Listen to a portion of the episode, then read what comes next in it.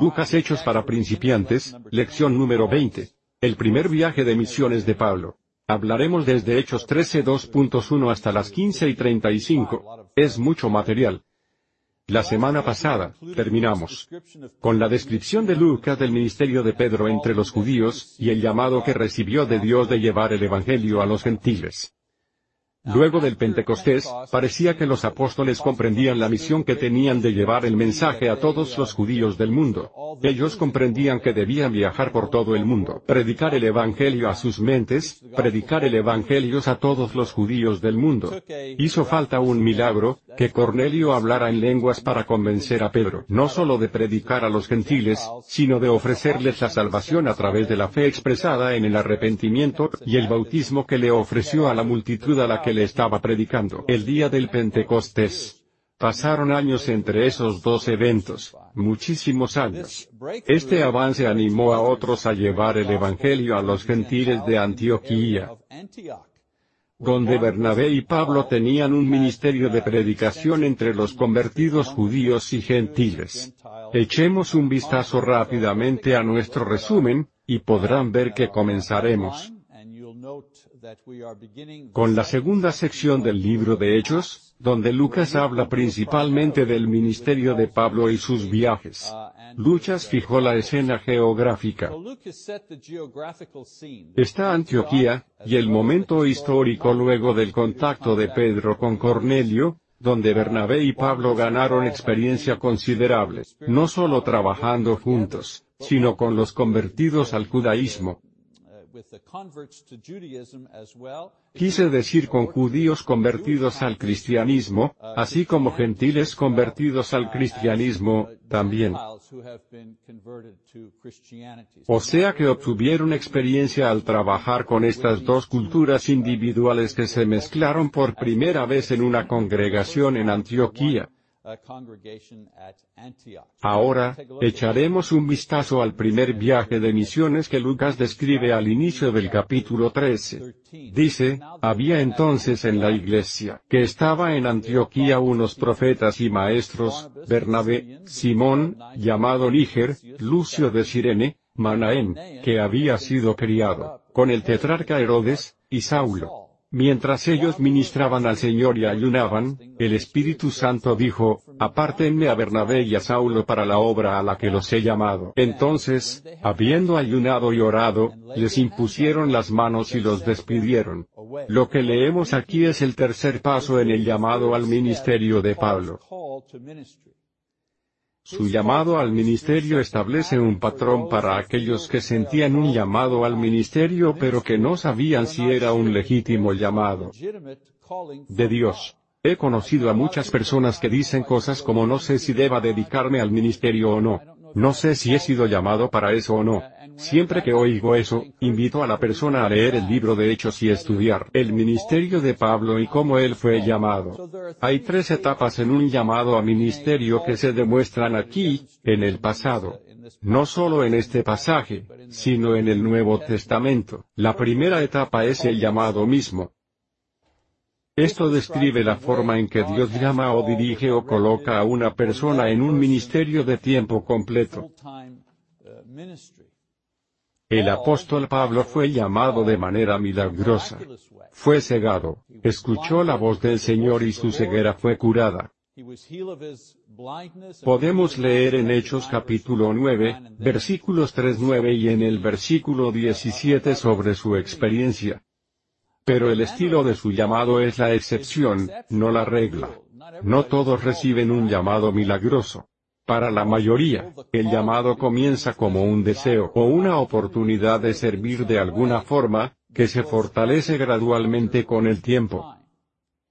O puede tomar la forma de retroalimentación positiva de los integrantes o líderes de la iglesia al ver el talento en una persona, y animándola a desarrollar y usar esa habilidad en particular para servir al Señor. Si alguien les pide que se levanten a hacer un devocional o dar una lección, y ustedes lo hacen, y lo hacen varias veces, y nadie les dice nada. Si dan lo mejor y nadie les da retroalimentación, quizás significa que eso no es su fuerte. Pero si pasan a hacer algo y comienzan a recibir mucha retroalimentación, y cuando lo hacen de nuevo, reciben aún más y los ancianos, y el predicador les dicen que tienen una habilidad y refuerza positivamente sus acciones, entonces quizá tengan un don, quizá tengan una habilidad que pueden usar por el Señor. Muchos ministros se dedican al ministerio de tiempo completo porque ven una gran necesidad en esa iglesia, o una gran pérdida, y sienten la necesidad de llenar ese espacio. Incluso aunque no se sientan 100% calificados, la necesidad es tan grande que deciden solo hacerlo. ¿Cuántas personas suelen ir a viajes de misiones? Quizá los estudiantes universitarios de ingeniería o algo así, van de viaje de misiones a un país como Mozambique o Sudamérica. Y eso cambia sus vidas por completo. Ven la necesidad del Evangelio, y cuando regresan, cambian su carrera, van al departamento bíblico y deciden convertirse en misioneros, porque Dios puso esa tarea en los corazones de esas personas en específico. Conozco a un joven que pertenecía a la iglesia de Montreal. Viene de Brasil, emigró con su familia a Montreal, asistía a la iglesia de Montreal y, después, se fue a Jardín. Luego, fue en un viaje de misiones a Mozambique, que ya casi termina. Está tratando de reunir dinero para predicar el Evangelio en Mozambique. Imagínense, un brasileño que se muda a Montreal, luego va a Harding, y termina en Mozambique. Es increíble cómo Dios hace uso de las personas. Es increíble cómo llega ese llamado. Siempre que una persona recibe el llamado, siempre hay un elemento en común, la sensación de que Dios está llamando, y esa sensación de que Dios llama nunca desaparece. Está ahí, mes tras mes. Intentan hacer una cosa u otra, pero el llamado siempre está ahí, alándolos. Algunas personas luchan con eso durante años, e incluso cuando deciden hacer algo más, siguen sintiendo ese llamado de vez en cuando. El primer paso de un llamado al ministerio es el llamado mismo. El segundo paso es la consagración. La consagración o el apartado. Es el tiempo que la persona con el llamado pasa preparándose para su ministerio. En el caso de Pablo, Hubo un período de aproximadamente 10 a 12 años entre el momento en que recibió el llamado en el camino a Damasco. Y luego, en Hechos 13, la iglesia lo envía en su viaje de misión formalmente, su primer viaje de misión oficial. Durante ese período de 10 o 12 años, él pasó tres años en el desierto de Arabia aprendiendo del Espíritu de Cristo. Él mismo lo explica en Galateos capítulo 1, versículos 11 al 17. Viajó a Jerusalén y luego volvió a enseñar en su ciudad natal, Tarso, en Hechos capítulo 9. Por otros cuatro años. Luego, Bernabé lo reclutó para enseñar en la iglesia de Antioquía, en la iglesia combinada donde judíos y gentiles se convertían al cristianismo. Bernabé lo reclutó para ir ahí y enseñar durante un año entero. Finalmente, él y Bernabé escoltaron comida y suministros de socorro a Jerusalén, luego de la hambruna de dos años que azotó al país. Leemos sobre eso en Hechos, capítulo 12. Durante el período de consagración de Pablo, él aprende del Señor, enseña en la iglesia de Antioquía, viaja y conoce a muchos apóstoles y líderes eclesiásticos, y administra un programa de benevolencia para ayudar a la iglesia de Jerusalén. Esto fue una década o más de entrenamiento y preparación para el ministerio para el que fue llamado el mismo día de su conversión. El día de su conversión, Jesús le dijo te enviaré con los gentiles, pero pasó diez años entrenando antes de ir a predicarles a los gentiles. Así que, ¿cuál sería el equivalente a eso en estos días? Están las escuelas de entrenamiento en predicación, operadas por varias congregaciones de nuestra hermandad. También hay colegios y universidades donde una persona con un llamado puede recibir entrenamiento para prepararlo, o a ella, porque hay muchos tipos de ministerio de tiempo completo disponibles para mujeres hoy en día. Son lugares a donde los individuos que quieren entrar en ministerios de tiempo completo van para entrenarse. Algunas personas tienen una confusión, porque creen que el ministerio comienza en cuando escuchan el llamado. Eso es un error. Veamos. Si sienten que su llamado en la vida es ser médico, no se ponen una bata blanca y compran un estetoscopio y se nominan a sí mismos para que las personas los consulten, ¿cierto? ¿Por qué tendría que ser diferente si sienten que su llamado es ser ministro? Solo porque tengan el llamado, no significa que estén calificados. La consagración es importante, porque suele servir para confirmar si el ministerio es su verdadero llamado o no. Yo suelo preguntarles a todos, sobre a todos los más jóvenes, si les gusta hablar en público, porque esa es una parte del ministerio. Quizá no disfruten ser ministros por eso, aunque sea una parte muy pequeña, una hora o dos a la semana, quizá. Si no les gusta estudiar, si no les gusta leer,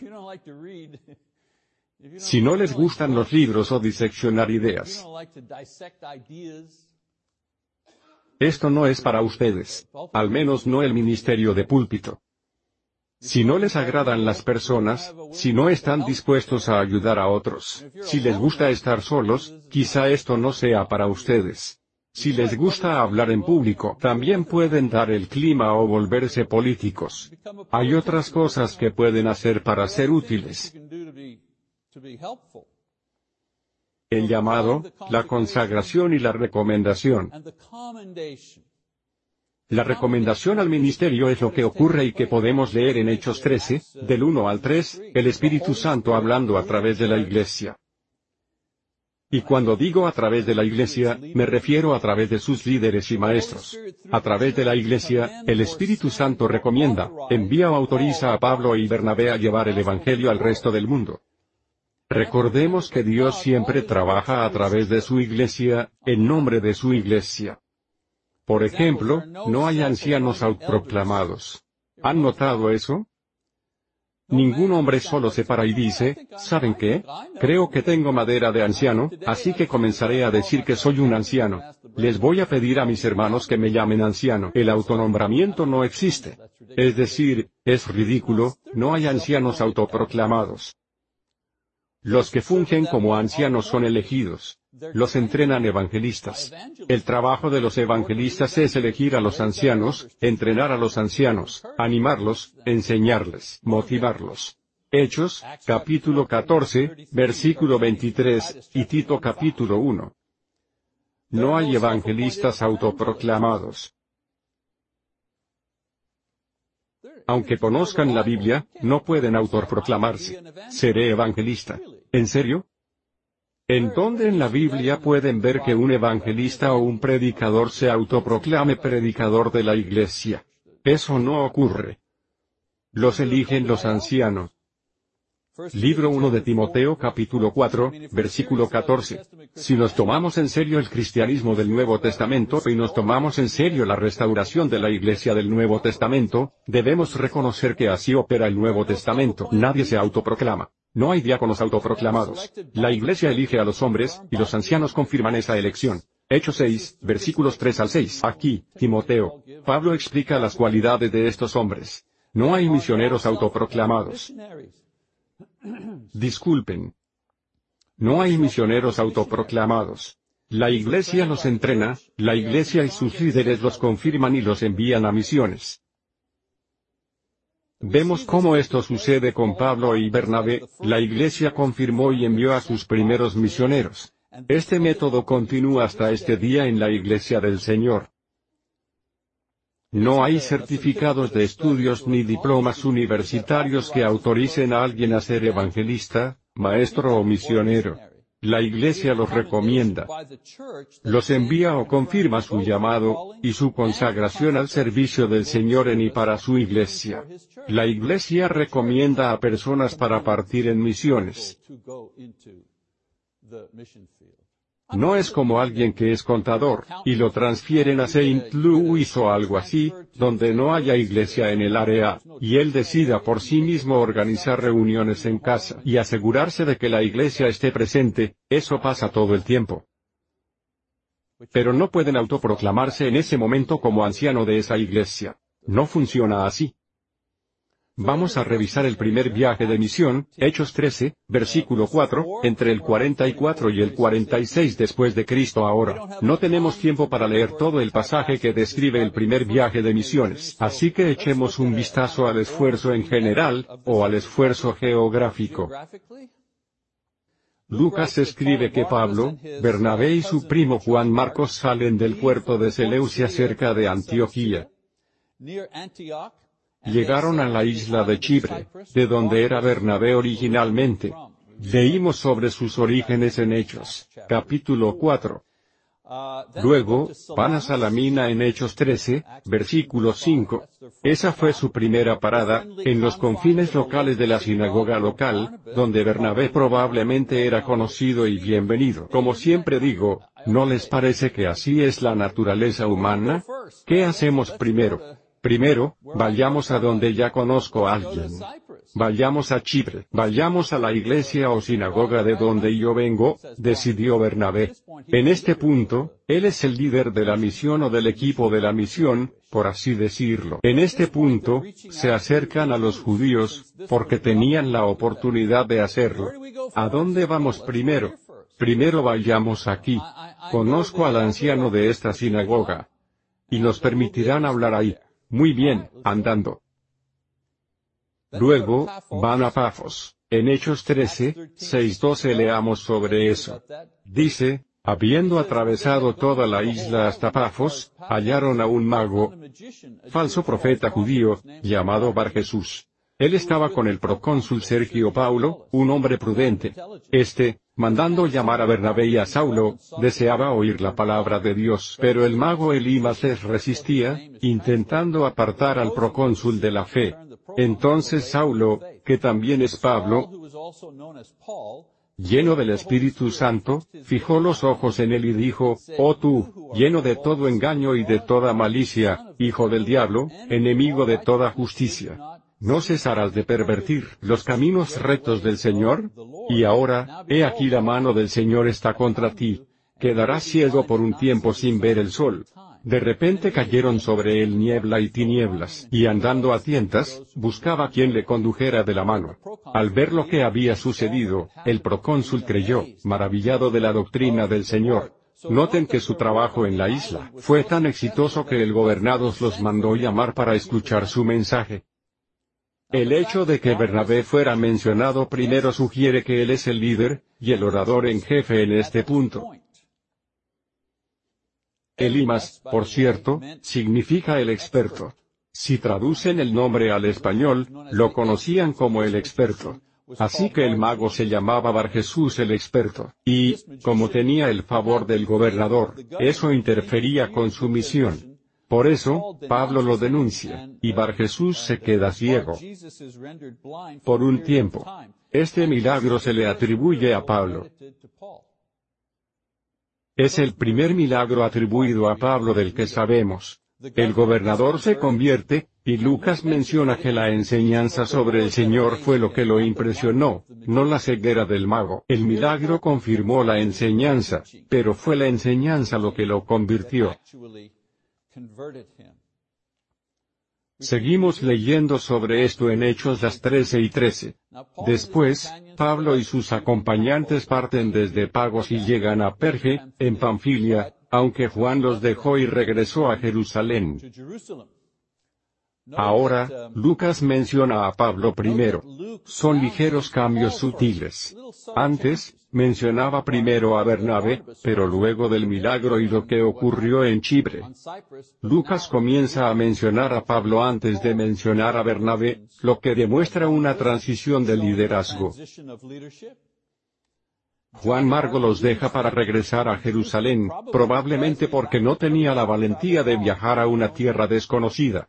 Quiero que noten, una vez más, las pequeñas cosas entre líneas. Noten que, primero, él, por tener a Bernabé y Pablo, a quienes el Espíritu Santo había llamado para tomar esta misión. Bernabé incluyó a su primo Juan Marco, no el Espíritu Santo. No dijo quiero a Bernabé, Saulo y Juan Marco. Solo llamó a Bernabé y a Saulo. Bernabé decidió llevar a su primo, y aquí vemos lo que ocurrió. Dios sabía que Juan Marco no estaba listo. A Bernabé, Juan Marco y Pablo les tomó un poco más de tiempo descubrir esto, también. Pasemos a Antioquía de Pisidia. Observemos esto un poco más de cerca.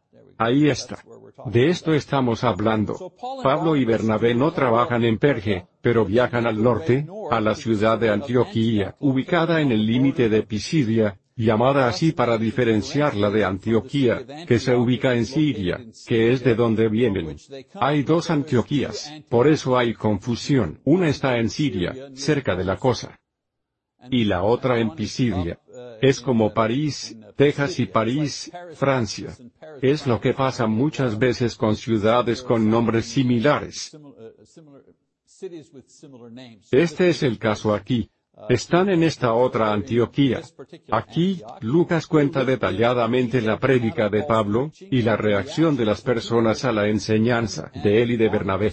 Leamos un fragmento al respecto, versículo 14, pasando de Perge, ellos llegaron a Antioquía de Pisidia. Y en el día sábado, habiendo entrado en la sinagoga, se sentaron. Después de la lectura de la ley y de los profetas, los principales de la sinagoga mandaron a decirles, hermanos, si tienen alguna palabra de exhortación para el pueblo, hablen. Luego, Lucas describe el método que Pablo usó para predicar el Evangelio entre los judíos y los convertidos a la fe judía. El servicio fue liderado por los ancianos u oficiales que invitaban a rabíes a hablar o enseñar. Ahora, hablemos de ese día específico. Pablo era el famoso estudiante de Gamaliel.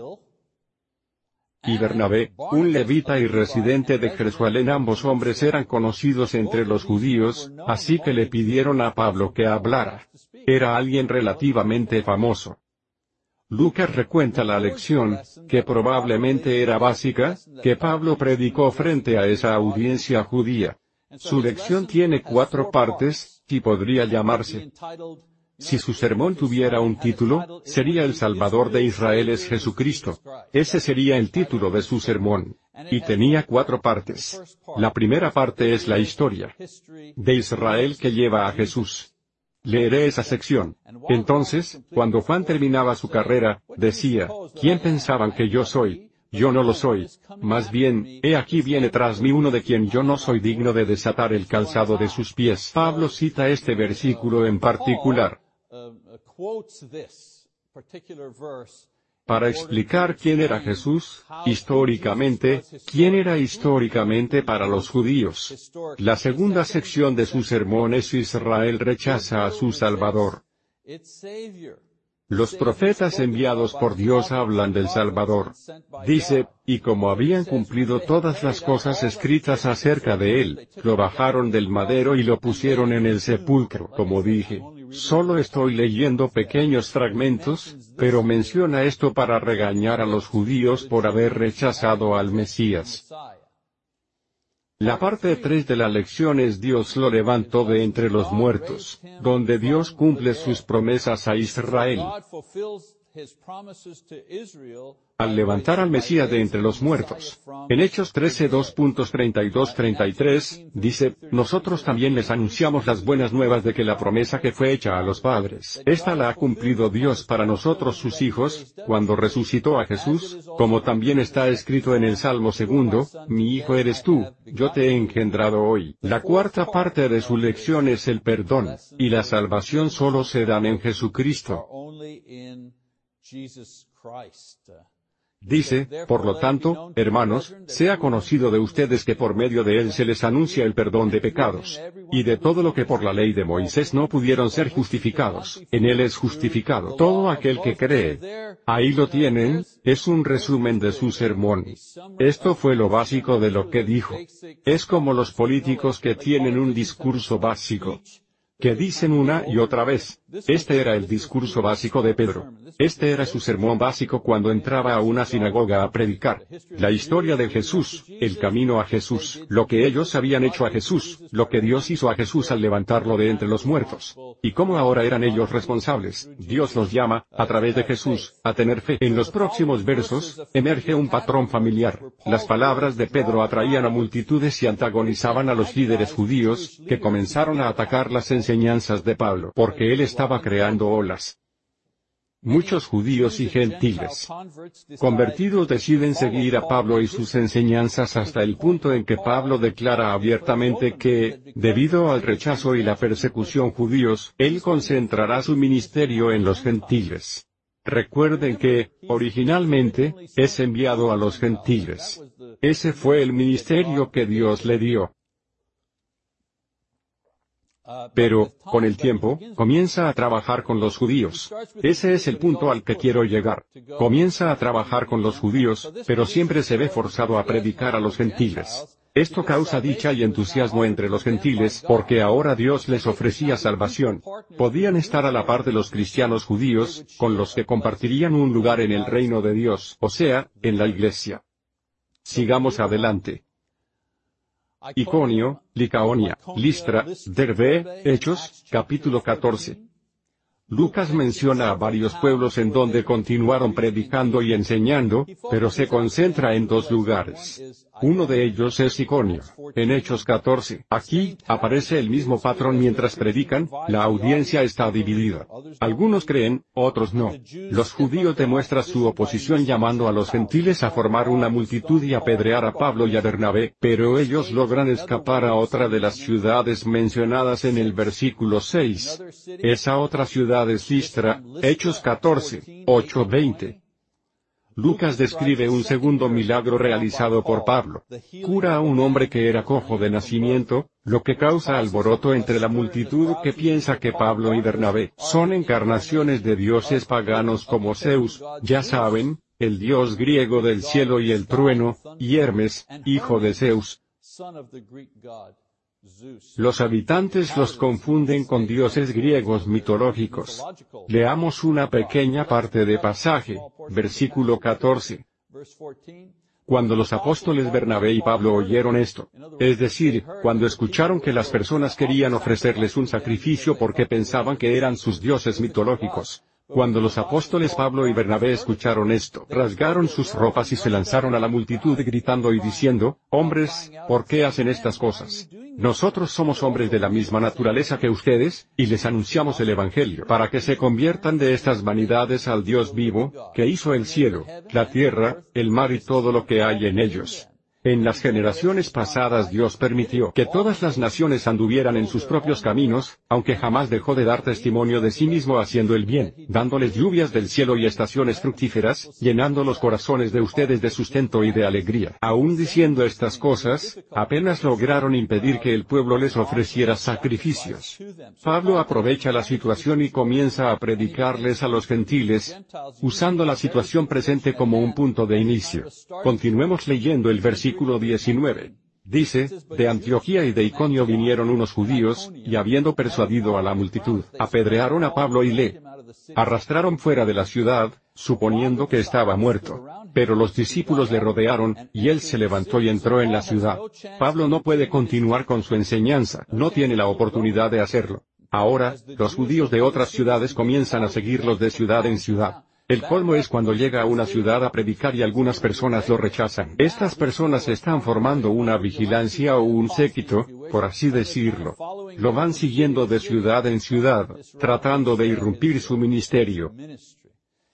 Lo acosan, lo persiguen, y esta vez, los judíos logran capturarlo y apedrearlo en ese mismo punto, antes de arrastrar su cuerpo fuera de la ciudad, y dejarlo por muerto. Lucas dice que Pablo se rodeó de discípulos que probablemente están preparando para sepultarlo. Creían que estaba muerto, así, que enterrarían el cuerpo. Pero despertó. Aquí, no se menciona un milagro. Probablemente solo estaba inconsciente. ¿Y qué es lo que hace? Regresa a la ciudad. También van a un lugar llamado Derbe. Lucas menciona brevemente que Pablo y Bernabé van a predicar a esta ciudad. En Derbe, convierten a muchos y no encuentran oposición. Listra, Iconio, Antioquía. En este punto, comienzan a regresar y vuelven a visitar a las personas de las iglesias jóvenes que habían plantado durante su primer viaje de misión de dos años. Acabo de explicarles dos años de viaje en pocas palabras. Ahora, Leamos Hechos las 14 y 23. Dice que eligieron ancianos, ¿pueden verlo? Los habían constituido. Ningún anciano se autoproclamó. Cuando constituyeron a los ancianos de cada iglesia, oraron y ayunaron, y lo dejaron en manos del Señor en el que creían. Los judíos convertidos tenían la madurez moral y espiritual para servir como ancianos en esas iglesias jóvenes. Para ser anciano en una sinagoga, Había que tener la madurez moral e intelectual para desempeñar el papel en la iglesia. Y había que entender el Evangelio, por supuesto. Pero un hombre calificado para ser anciano en una sinagoga tenía todas las cualidades. Tenía las mismas cualidades. Tenía el mismo tipo de cualidades que las de un anciano de una iglesia cristiana. Por eso pudieron hacerlo tan rápidamente. El cristianismo era la realización de la fe judía. El conocimiento del Evangelio era el misterio final que confirmaba lo que habían aprendido y creído como judíos. En esa iglesia de primera generación, muchos judíos convertidos siguieron practicando su fe judía y se apegaron al calendario litúrgico judío. O sea que eran cristianos pero seguían celebrando la Pascua judía, el Pentecostés. Culturalmente, seguían siendo judíos, aunque se hubieran vuelto cristianos. Sin embargo, con el tiempo y la destrucción del templo por parte de los romanos en 70 después de Cristo, la distinción en la práctica de ambas fes tuvo una separación, y el cristianismo fue reconocido como una fe íntegra, y no como solo una secta o un tipo conectado a la religión judía. Eso llevó varias generaciones, sobre todo a los judíos cristianos, darse cuenta de que se trataba de una religión completamente diferente. Pamfilia, Atalia y Antioquía son las siguientes ciudades mencionadas. Lucas continúa nombrando las múltiples paradas.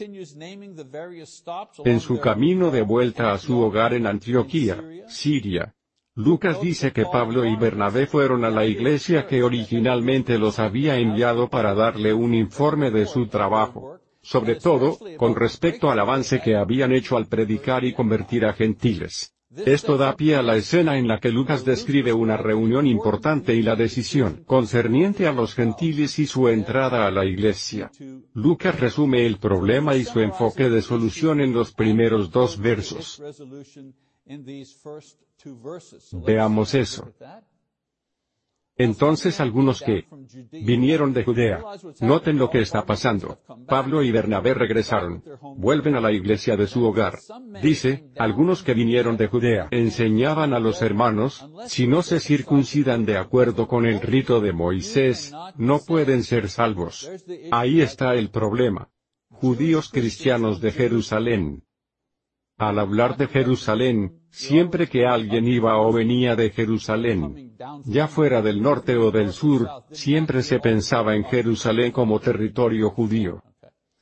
Los judíos cristianos de Jerusalén, probablemente fariseos convertidos al cristianismo, fueron a Antioquía a enseñar a los gentiles que debían adherirse a las leyes judías de conversión para poder ser cristianos. Eso implicaba circuncidarse antes de poder ser bautizados.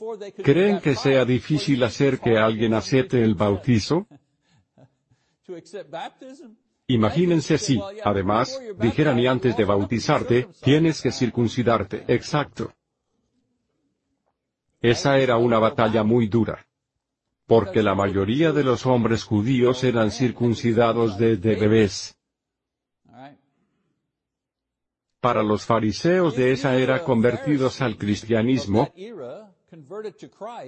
esa idea era lógica. No había nada descabellado al respecto. Es decir, el judaísmo llegó primero. Jesús era judío. El cristianismo era solo una extensión de la fe judía, así que adherirse a las leyes y costumbres judías antes de identificarse como cristianos tenía todo el sentido del mundo para ellos. Era algo muy sencillo.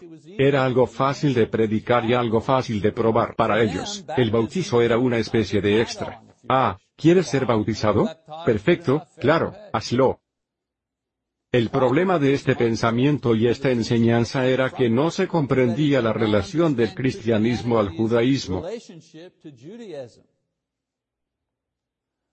El judaísmo y su religión eran un vehículo diseñado para mostrar a Jesús, Hijo de Dios, Salvador de la humanidad en el mundo. El judaísmo, por así decirlo, era una plataforma histórica, cultural y religiosa sobre la que Dios ponía a Jesús, el Salvador. Permítame leerles algo de Mateo.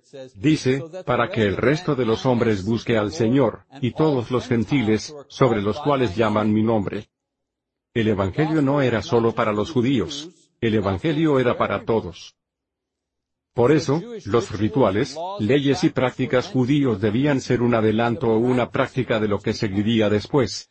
La muerte de Jesús fue el sacrificio perfecto para salvar a la humanidad de la condena del pecado. Se suponía que todos los sacrificios animales cumplían esa función, era para prepararlos para lo que seguía.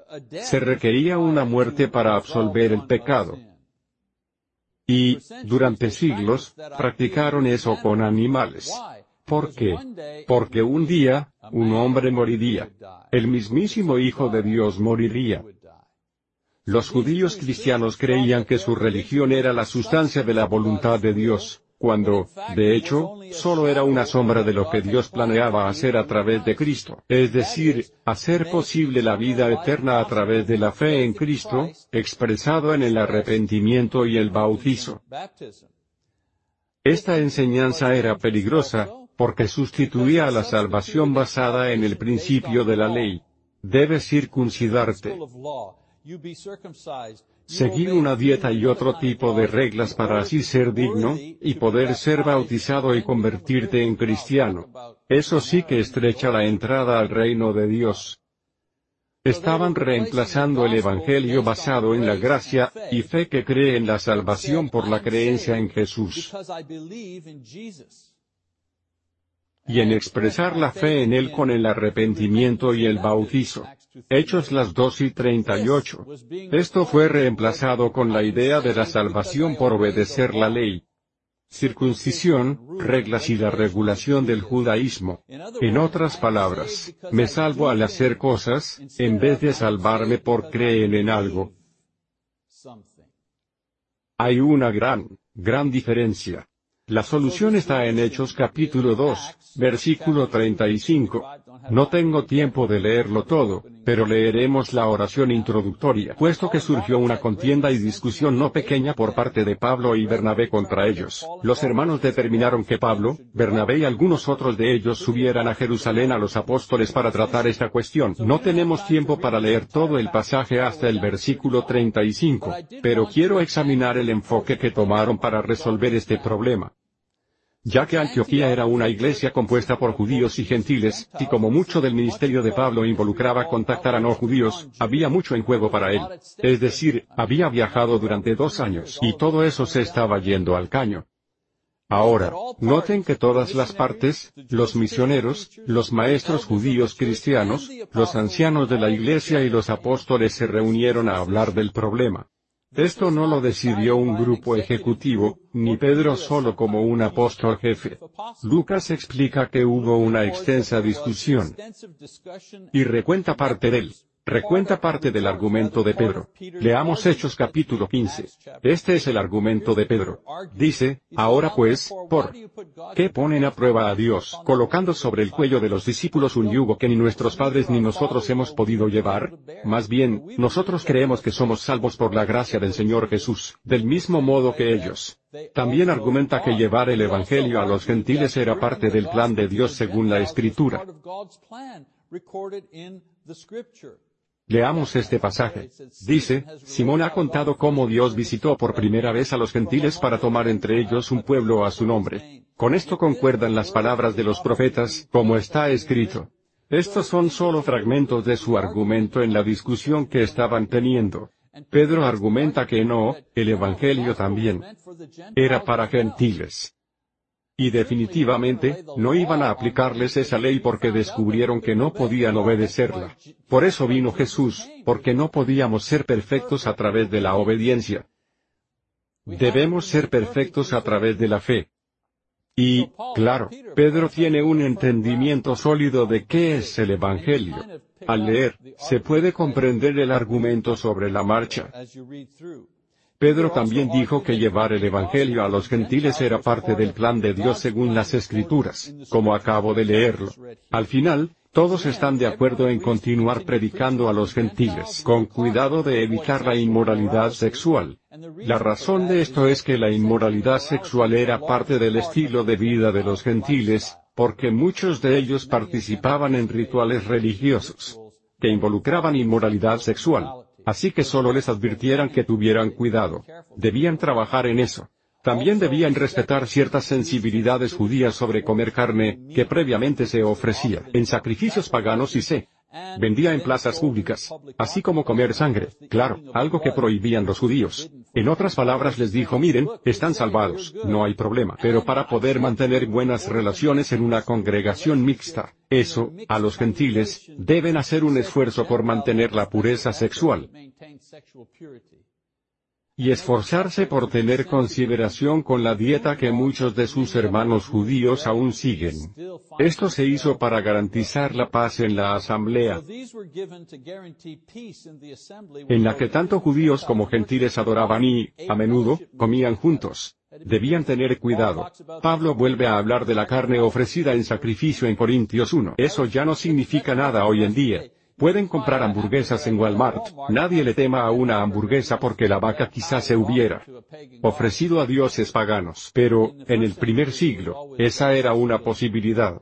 Así, vemos el problema planteado, debatido y resuelto de acuerdo a la palabra de Dios. Pueden ver que incluso los apóstoles y los líderes de la iglesia judía citaban la escritura para justificar su punto, como lo hacemos hoy en día. Lucas termina esta sección registrando la reacción dichosa de los gentiles cristianos a la noticia de que no estarían sujetos a las leyes judías, y que serían aceptados por los mismos apóstoles, como iguales y como integrantes de la Iglesia de Dios, junto con los hermanos judíos que se habían convertido. Al final, Pablo y Bernabé se quedan en Antioquía, enseñando y predicando. A los hermanos de ahí, Así que vamos a detenernos aquí. Es un buen punto para detenernos. Esta es la tarea para la próxima semana. Lean Hechos capítulo 15, versículo 36, hasta Hechos capítulo 18, versículo 22, para seguir avanzando por el libro de Hechos. Muy bien, esa es la lección de hoy. Muchas gracias por su atención, lo aprecio mucho.